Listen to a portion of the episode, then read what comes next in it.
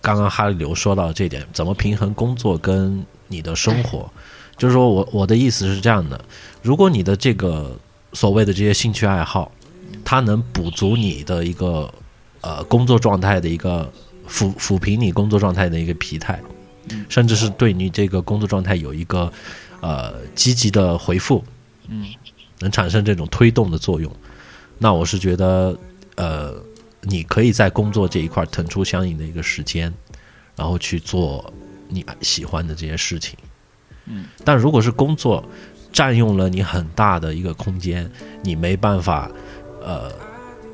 或者说这个工作本身就你不喜欢嘛，说白了，嗯，所以你会很出现一些问题，比如说一个小时能干完你就干两个小时，然后造成了加班。嗯，就是还是我觉得跟哈里刘说那个观点一样，呃，至于个人来看的话，呃，还是要从分析一下自己哈，就是反观一下自己，就是可能九九六并非马云所愿，只是你们这些咸鱼太，就是部落都是废物，对吧？啊、可能你不喜欢这个工作，九九六是一种福报，那就换吧，嗯，对，最起码你有这个工作可做是吧？，别忘了后面还有个十十零，就是每周工每天工 每天工作十小时，十天无休息。嗯 啊好，那那我们回到这个很有趣的一个话题啊，就是，呃，哈里刘这边也是工作有大概四到五年时间了，对吧？是的，对，嗯就是教授这边也差不多有四到五年的一个工作经验了吧？嗯，一四年到应该从一三年开始算，嗯，好，那我编辑这边也差不多是从一三年左右开始算，嗯然后我们先来各自讲一下，看看是不是因为整个大环境的变化，所以导致人从一种呃自愿加班的情况，或者是自愿奋斗的状态，开始转换到现在我是一条咸鱼。你很危险，啊，我们可以聊一下自己的感受嘛，就是哈里游这边是在同一家单位吧，或者同一家公司，我们这么说吧，你的一个感受是什么样？嗯，啊，首先你要问我这个感受，我其实第一感受就是想问一下自己当时的选择对不对了。就是开始反思了，还是对，就会反思，因为因为像阿里这家公司，它是一个，对吧？国内巨头，然后是一个非常优秀的一家公司，也是一个非常好的平台。嗯但是每但是每个人在里面扮演的角色呢，就变成了一颗螺丝钉，然后每个人起到的价值呢，其实它很难够很很难让你，呃，像自己想象的那样，啊、去得到别人的关注，或者是得到别人的认可。因为每因为阿里这家公司就是大公司啊，就不说阿里了，大公司它的业务范围会很多，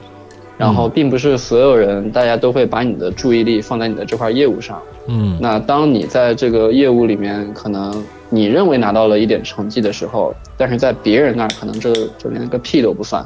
呃，每个人对就是大公司对很多的业务的这种衡量标准，它都是有自己的一些判断的，就包括说我们内部也会有一种哼 鄙视链，对，就是就是大 大概是说一说想法。就是可能做一线业务看不起后勤运营，后勤运营看不起文案，就是文案内勤，文案内勤又看不起 HR，HR 又看不起，类似于这种吧。但但那啊，我我还要说，就是，但是你在小公司里面去一开始进去的话，其实你的成长速度和你的整个接触业务的这个宽度是非常广的，而且你的选择性也也很大。比如说，可能你进一家小公司，这家公司没有产品，没有运营，那可能你你需要一个人去包全。但是你在整个各种业务的摸索当中，可能就能够发现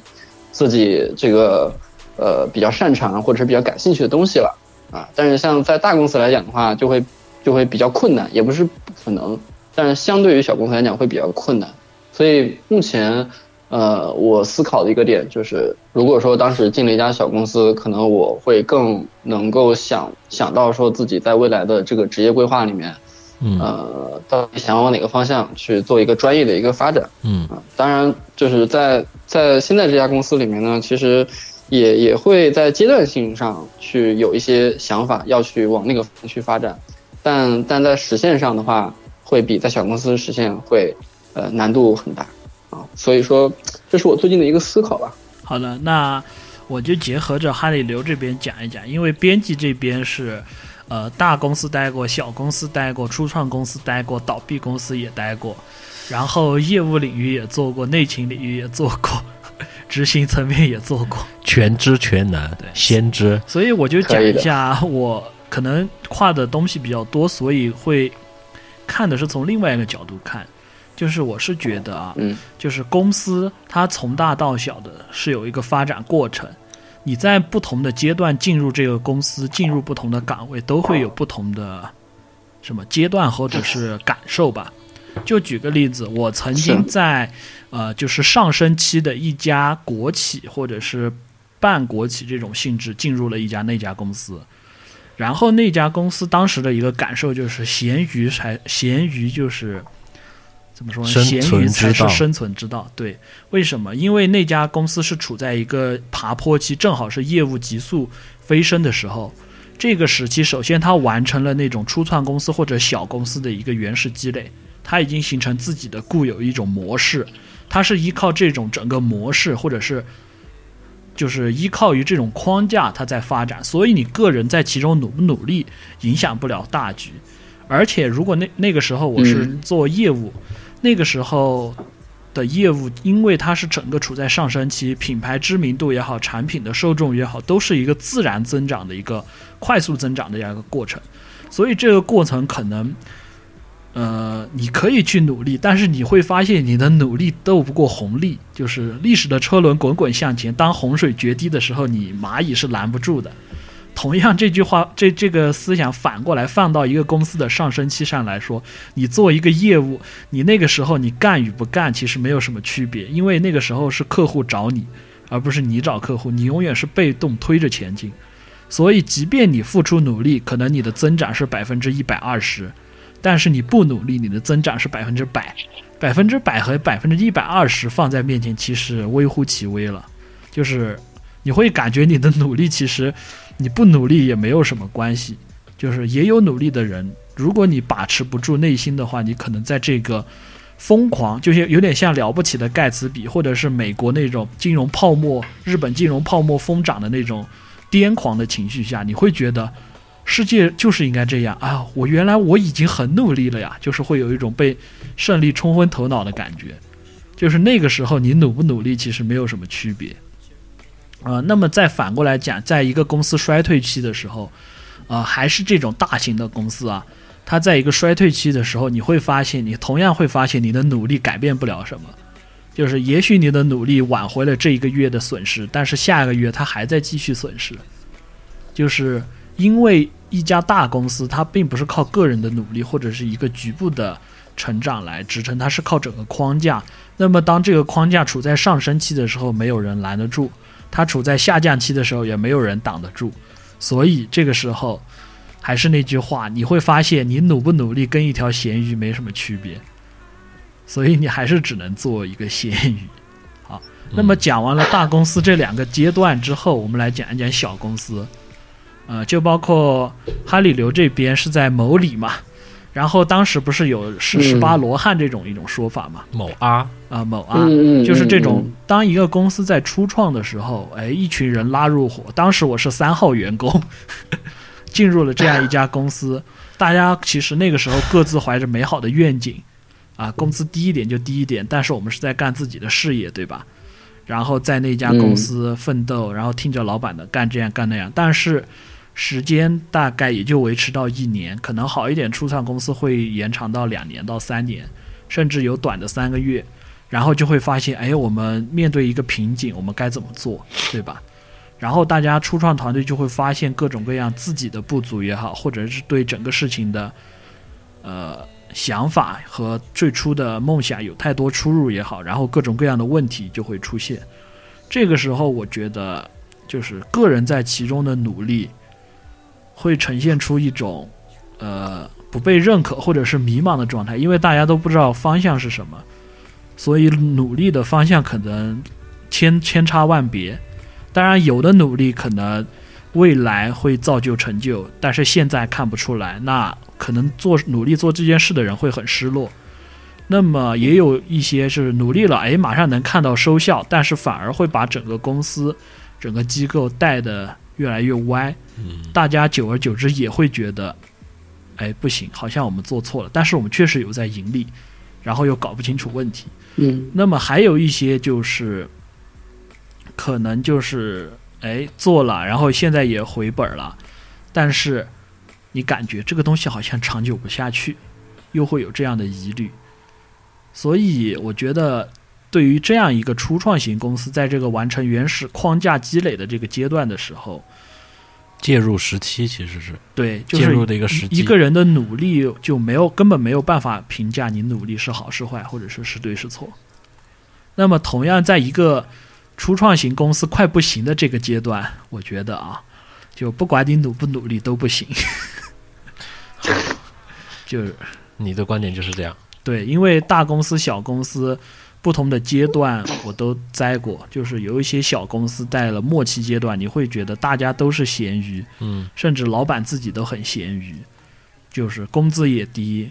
大家气氛也弱，那就死了嘛。可能你很想努力，但是你会发现你根本没办法努力。嗯而初创公司的前期就是大家可能都很努力，但是都好像并没有什么效果，嗯嗯就会有一种历史车轮滚滚向前，个人无法左右的这样一种感觉。无力感。对，好，所以就是刚刚嗯教授说的这个，你介入的时期不同，还有你这个公司所处的时期不同，甚至公司的规模不同，你可能都会面临在嗯努力这件事情上都会面临千差万别的区别，但是在咸鱼这件事情上，你们好像并没有什么区别，嗯，对吧？嗯所以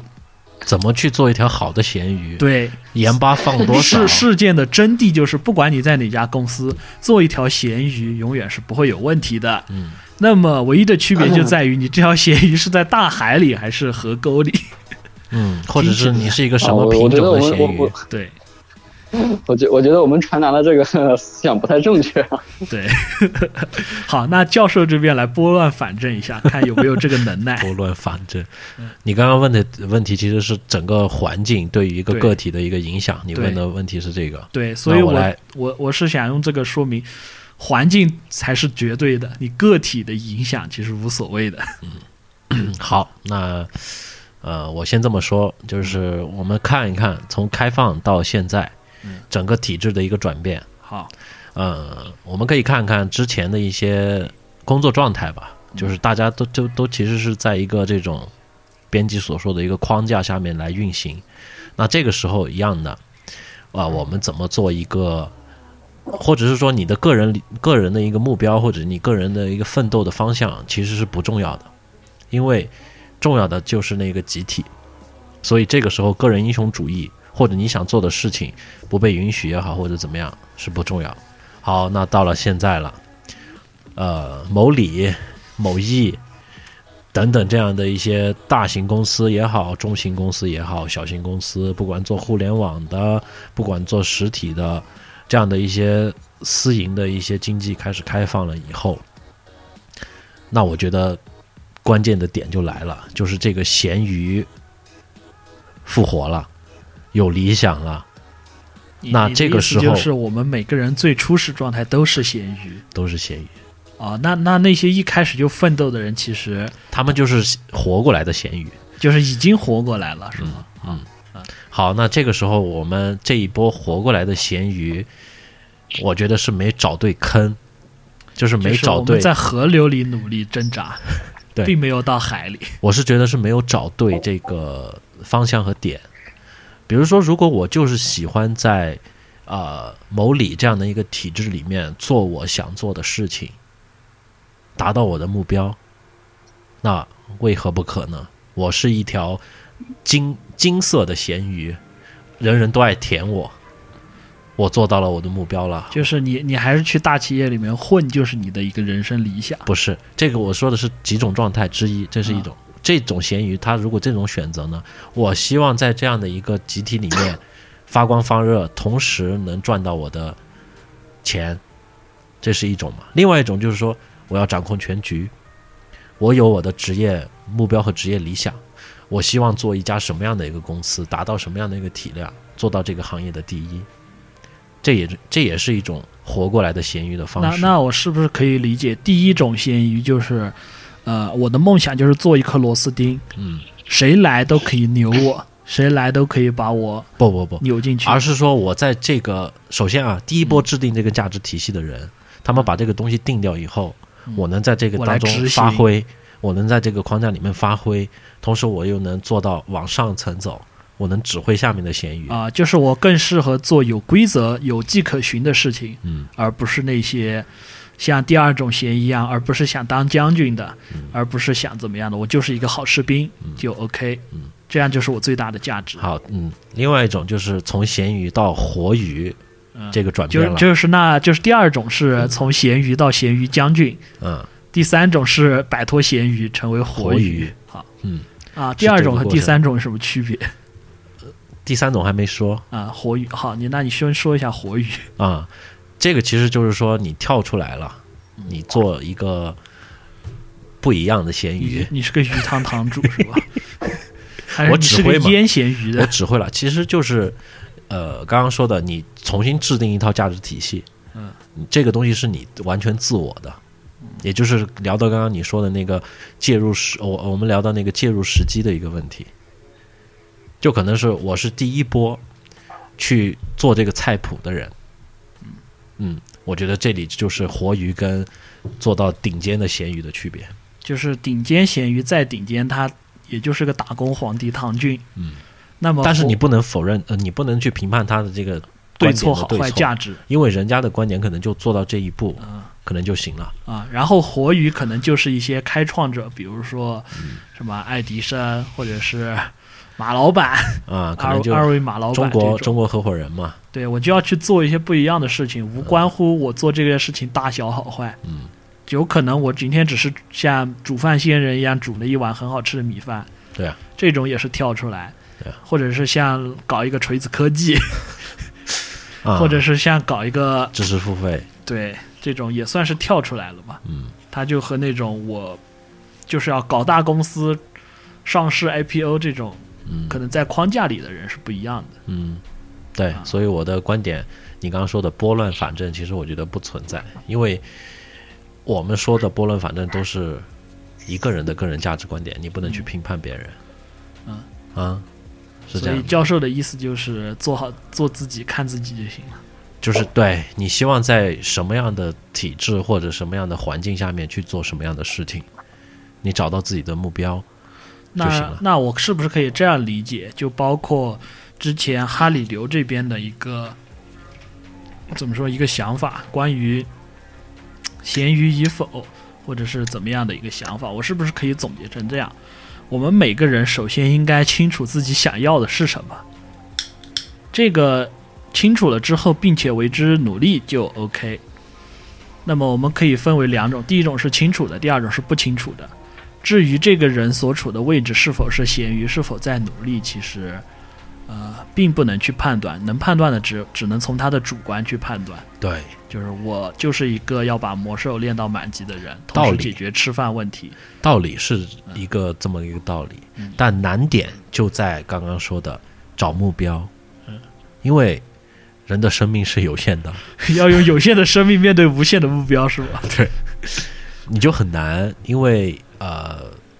不管是从你的生活成本，还有各方面来看，都很高，因为你要养活自己，所以你不可能无限次的尝试下去。有的人可能尝试一次就碰到了，有的人可能要尝试一百次，嗯，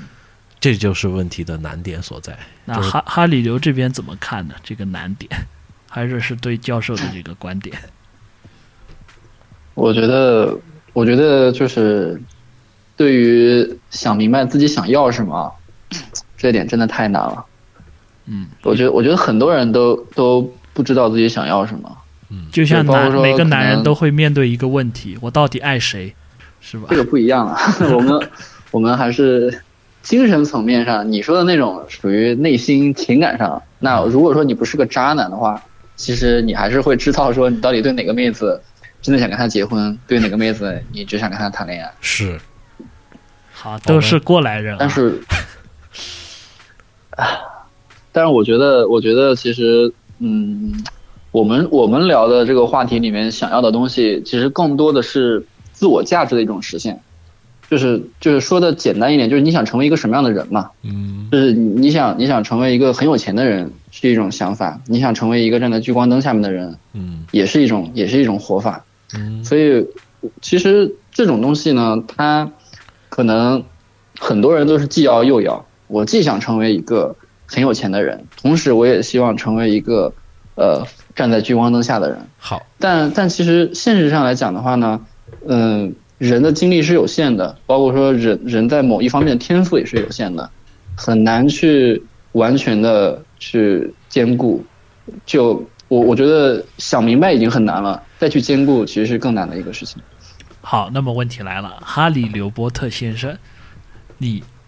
自对自己是怎么看的？你想明白了吗？我这是一个当然没有啊，我灵魂的拷问。我 我当然没有，我当然没有。我我觉得，我觉得我只是，呃，会经历几个不同的成熟阶段吧。嗯就是以前其实刚刚工作大概一两年的时候，那个时候其实会觉得自己工作的很痛苦，对，然后就想就想离开。然后那个时候我给自己的想法就是，虽然自己不知道自己想要什么，但是我最起码知道自己不想要什么。嗯哼，所以我就先把自己不想要的先拿掉，然后呃喜欢的呢慢慢去找。呃，但是后来就是因为一些机缘巧合啊，我没有这么干啊，就还是忍忍忍忍了一下，就是嗯继续去、去去找一段时间填充自己的这种、嗯这种胡思乱想。嗯，然后再到第二个阶段，其实就会去想啊，嗯，光知道自己不想要什么还不够，呃，还需要在明白自己想要什么的情况下，才能去舍弃，呃，自己不想要的。嗯就那时候对不想要的东西，还是保持一种我要舍弃的感觉，啊但同时自己明白了，自己其实应该先想明白想要什么，再去处理自己不想要什么，嗯然后再到第三个阶段，嗯对，再到第三个阶段，其实就是我现在这个阶段，就是我我知道自己不想要什么，但是我会去思考说，到底是自己对于不想要的这个东西呢，呃，怎么处理？就是最简单的一种处理，就是我不要它。那还有一种处理，就是我是不是应该去尝试着去改变它？对，就不管说是改变这件事情，还是改变我自己，嗯其实这都是一种更高层次的一种解决办法。嗯所以我我觉得，我觉得目前我我就处于这三个阶段吧。然后对于自己现在想要什么，我自己真的没有想清楚。嗯我我们拉回来刚刚那个话题聊一聊，就是呃关于压力的这个点。那你觉得这种所谓的一个找寻目标，或者是找自己理想的一个这种过程，是不是呃压力的一个来源？就是说我觉得这个目嗯嗯目前是我最大的一个压力来源啊。嗯，行，那我们因为因为因为因为像现在 我我我知道自己不想要什么，然后又不想轻易的去选择放弃那条路，啊然后自己也在尝试着改变，嗯但是改变这条这这个过程又非常痛苦。是那那其实最终的一个解脱就是，我希望自己能够快点找到自己是什呃自己想要什么，然后并且真的能够付诸行动，去试着去做。所以我觉得目前我现在的状态就是这块会给我带来很大压力。嗯，就是三大哲学问题：我是谁？我在哪儿？我在干嘛？对吧？嗯就是其实就是思考一个这这样一个问题嘛。我想要的是什么？我我是谁？嗯对，教授有没有这样的困惑？嗯，有，我想我我我是想问问哈里这边，我们结合一下刚刚公司的这个点来问呃聊一聊，就是在大公司会就会存在这种，因为它的结结果或者是一个走向不是以个体来看的，那所以个体价、你个体的一个在追寻个体价值的时候，你怎么能跟一个集体价值来做匹配匹配，或者是说你同同时同步呢？很难，是不是？那可能就是是这这就像买彩票，可能他的那个呃选择有一万个，结果有一万种，你刚好买到了，这个你希望的那个目标，就其实很渺茫。对，就是说白了，我们想找一份适合自己或者是理想当中的工作，其实很难，对吧？是这个意思。对，所以怎么办呢？对，怎么办呢？这是不是就是刚刚我们聊的那个，就是大公司的一个给人压力带来的一个点？就是说你在追求个人价值的时候，对对，跟这个集体价值很难产生一个共鸣和匹配同步。又又或者是你个人的努力，其实在整个大鱼塘当中微乎其微。对，所以这是不是我们刚刚聊的压力的那个点的一个重要来源。重要的来源？是的，嗯，反正如果是我的话呢，首先我会遵从集体价值，嗯，就是集体的价值一定是大于个人价值的，至少说我在这这份工作上我认为的价值啊，嗯。然后当然如果说你的你的个人价值跟你的集体价值嗯。非常趋合，我操，那就是一份非常理想的工作了。嗯 但是当当你现在的这个个人想实现的价值跟集体要去实现的价值出现一些偏差的时候，嗯，就会就会面临到问题的这个思考。对，然后在思考这个问题的时候呢，其实我我也有想过啊，就是，呃，到底你应该坚持自自己的这个价值，嗯。还是说要要去呃放弃自己，去趋同于呃集体的价值的时候，我觉得这个对我觉得这个是跟呃当下这个人整体的这个呃状态有很大的关系。就比如说我，我现在其实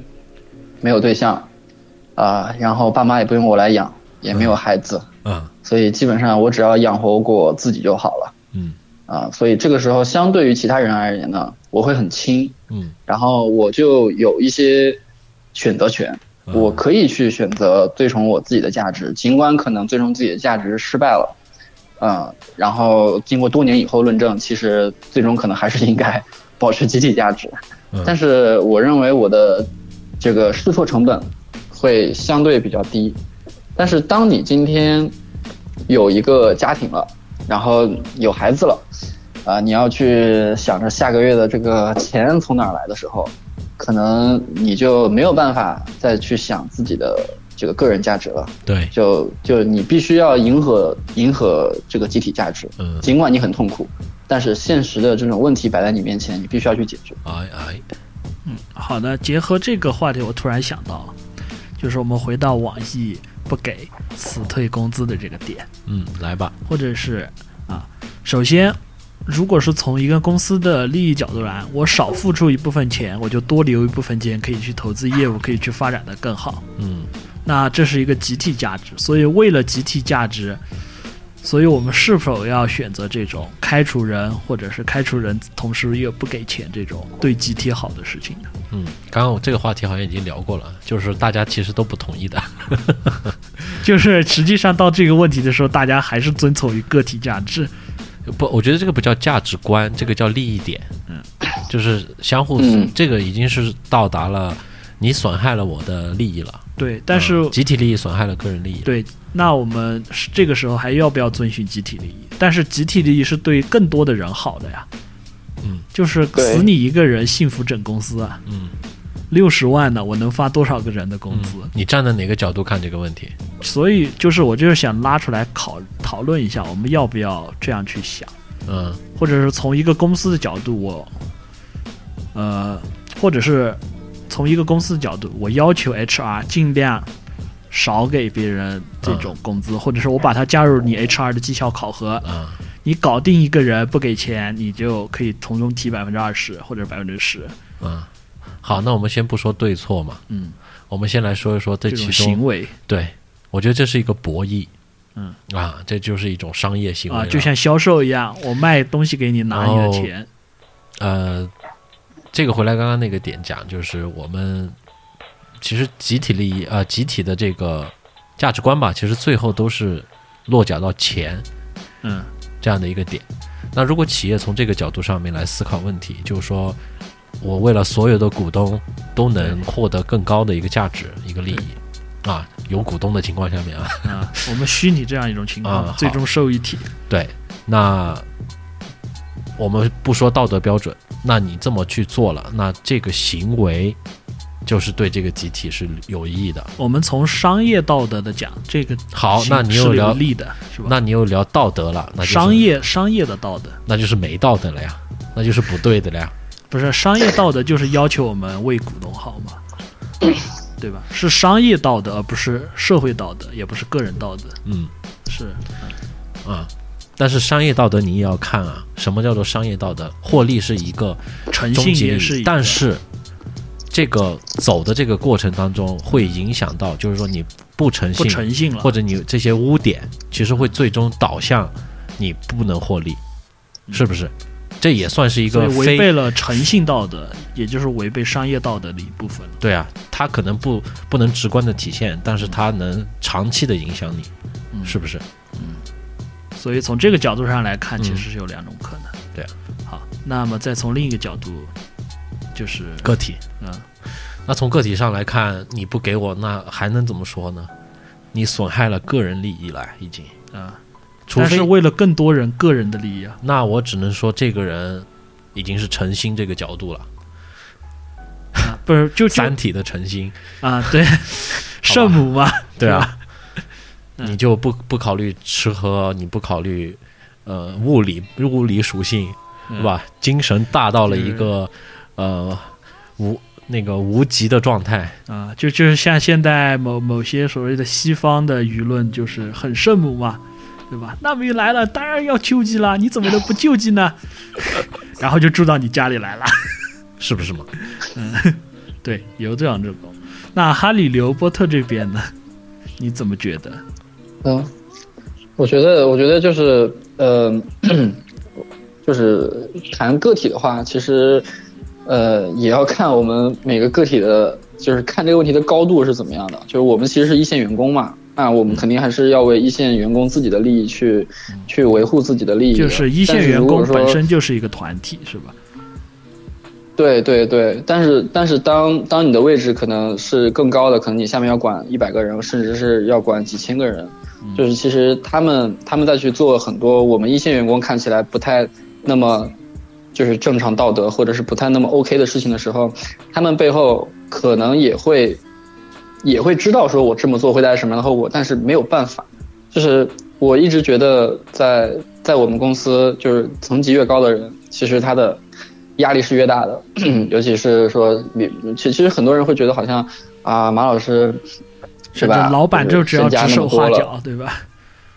对对，然后那个根本就可以四处飞，然后四处去宣宣扬他的这种各种理念，但但其实我们内部人看起来的话，真的不是这样子的，就是他其实会有非常大的压力，啊就不说他了，就可能我们不同的这种 leader 也会有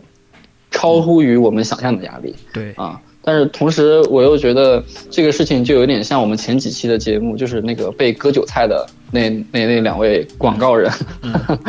对，对，就其实上一次我我们有聊到说，就是就是对割韭菜这种现象怎么看嘛？那那当时我记得就是被割的那位同学，他他我觉得他还蛮善良的，就是他也是说，可能有些情况下并不是他真的想割你，是没有办法了，我只能割你啊，嗯，对吧？就就就是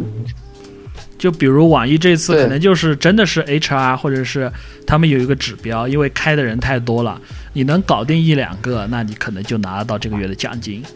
对吧？对啊，所以所以我觉得就是从我们自己这种一线员工的个人利益角度来讲的话，我觉得肯定是要站队自己的这个团体的。嗯但是但是同时这种比较理性客观的去思考的话，哎大家都不容易，就是这一句话。嗯所以就是该要的钱还是要要，只是表表示一下深切的同情，呃，从发自内心的关怀，请你把钱交出来，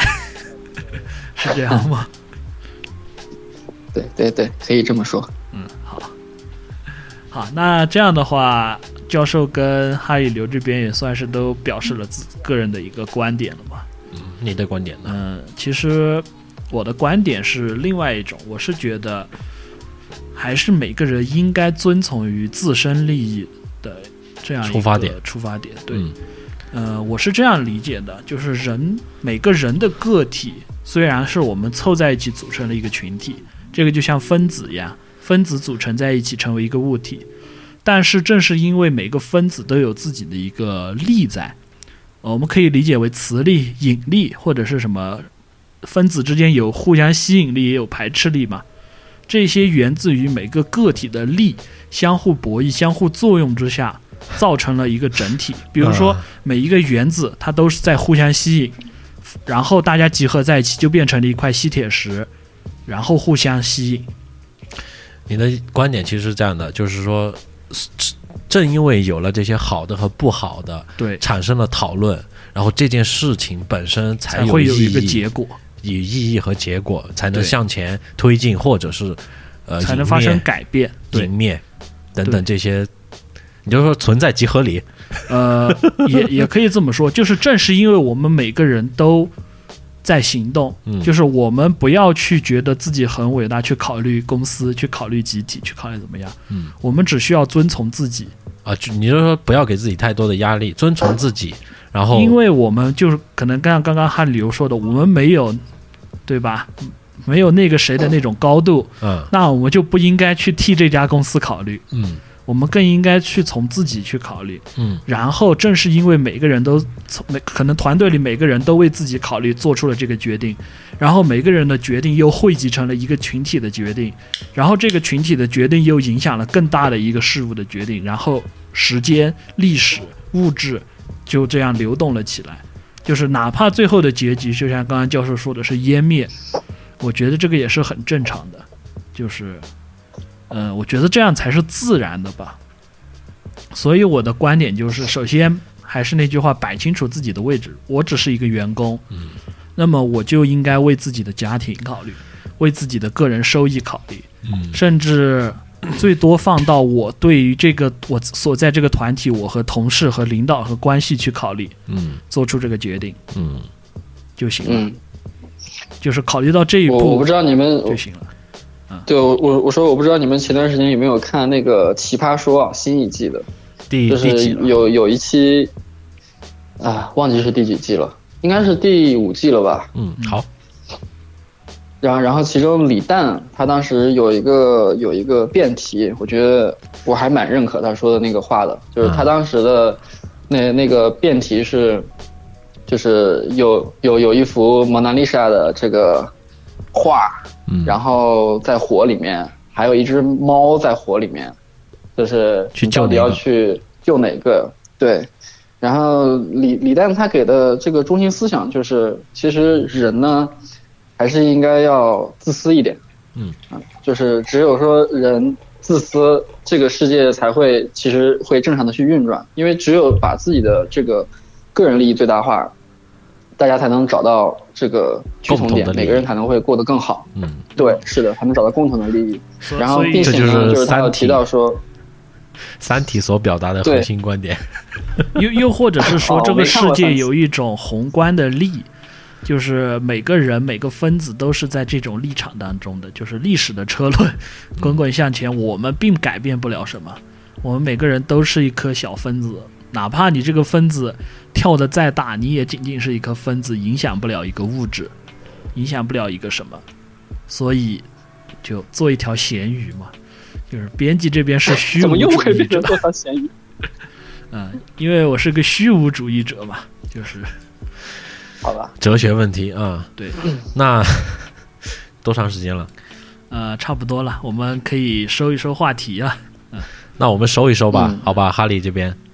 其实我懂你的的一个，我懂你的一个感觉。其实个体，如果你在这种生活的极其不开心的情况下面，呃，当然了，集体可能没有什么影响，但是个体要怎么寻求一个出路呢？可能今天我们没有聊太多，嗯，我们这个因放到很难，确实。对，我们放到下一期来聊吧。或者或者可以聊一辈子。对对对，或者是像编辑这边说的，不用想了，做条咸鱼挺好的。对，因为真的就是，可能你努力，你面临着千百种选择，但是你做咸鱼，你不需要去选择。嗯，就就是因仅仅是因为咸鱼这个选择比较明确。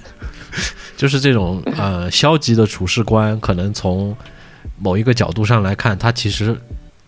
反更积极。我觉得，对，反而很明确。就是我积极的选择了做咸鱼，因为我想过一切可能，唯一这个可能是确定性的。呃，就是你你知道它是对的，但是你并不想接受。对，哎，这个就有点像复联四里、呃复联三和复联四里面，奇异博士看到了几千种结局，但是唯独只有一条结局，对吧？就是钢铁侠挂了，然后可能干干定能搞定灭霸，所以他什么都没做，对吧？他就是静静的等着钢铁侠挂了。哎呀，真真是一部伟大的电影。这样吧，这样吧，我 我想我说说句总结的话，我说句总结的话，就是刚刚呃，哈利刘你那边也说了，就是你怎么权衡工作跟生活，只要你把这个东西生活足够让你弥补不快，你的娱乐能足够的弥补你工作的不快，我觉得这个事情就可以解决了。或者是压根儿不要去想，该吃吃，该浪浪。现在有空吗？出来旅游，就这么搞定了。过来云南喝杯酒，嗯哎，中国人真聪哎明，一杯酒下去，什么都解决了。无为而治。哎，所所所以所所所以，我觉得我们下一次可以聊一些就是生活上大家觉得具体一很有意思或者是很温暖的一些具体的事情。我觉得，我觉得如果说今天我我们的一一个一个一个想法，除了说让自己变得更开心，同时能够把这种快乐分享给别人的话，我觉得这是自我价值实现的很好的一个点。是啊那我觉得具体实现这种形形式的东西呢，其实就是我们通过自己很渺小的这种故事也罢，或者是感受也罢，然后把这种感受带给其他人，然后让别人可能没有体验过这种欢乐和感受的人呢，也能够通过我们的讲述，呃，感受到这种快乐和幸福。我觉得那我们就会有个人价值了。嗯对，这个就是我们做电台的、做这个节目的一个目的，目的和初分衷分，享一下自己的观点，启发一下大家的思路。让我们在面对这些痛苦的时候能有一个出口，嗯，对吧？对，然后同时看到几个很沙雕的主播，很肥胖，嗯，也是身身患疾病重疾的几个主播，都都已经活成这样了，还还这么开心。对，吧还能就剩一张嘴了。好的，那 今天的节目也时间到这里也差不多了，该聊的我们已经聊了，之后太形而上的嗯话题我们就收了不，去管它。对，我们下期是的再碰到哈利流的话，我们就聊点具体的，包括像上期聊的酒，聊点快乐的 happy 的事情，嗯，比如聊聊师生。好的，好，对，那可以的。好的，那本期翻墙的卡门到这里就差不多了。教授，编辑还有我们的朋友，哈利流，好的，再次教授这边要为大家献上一首歌吗？献上一首歌。嗯，我放两首吧，就是想听的就听，不想听就关了。第一首，呃，我们的老曲目了，《爱的奉献》。不想听，直接切下一首。这个怎么说？嗯，还是要人人都献出一点爱嘛，这个世界才能被好变成美好的人间。然后下一首是来自呃 Around Taylor Home，要在这种比较轻松的氛围里面，让大家能够感受到温暖，好吧？不要那么坚硬，好吧？推起来，推起来，Home。think 好的 you've lost your way. Well, I'll be there first to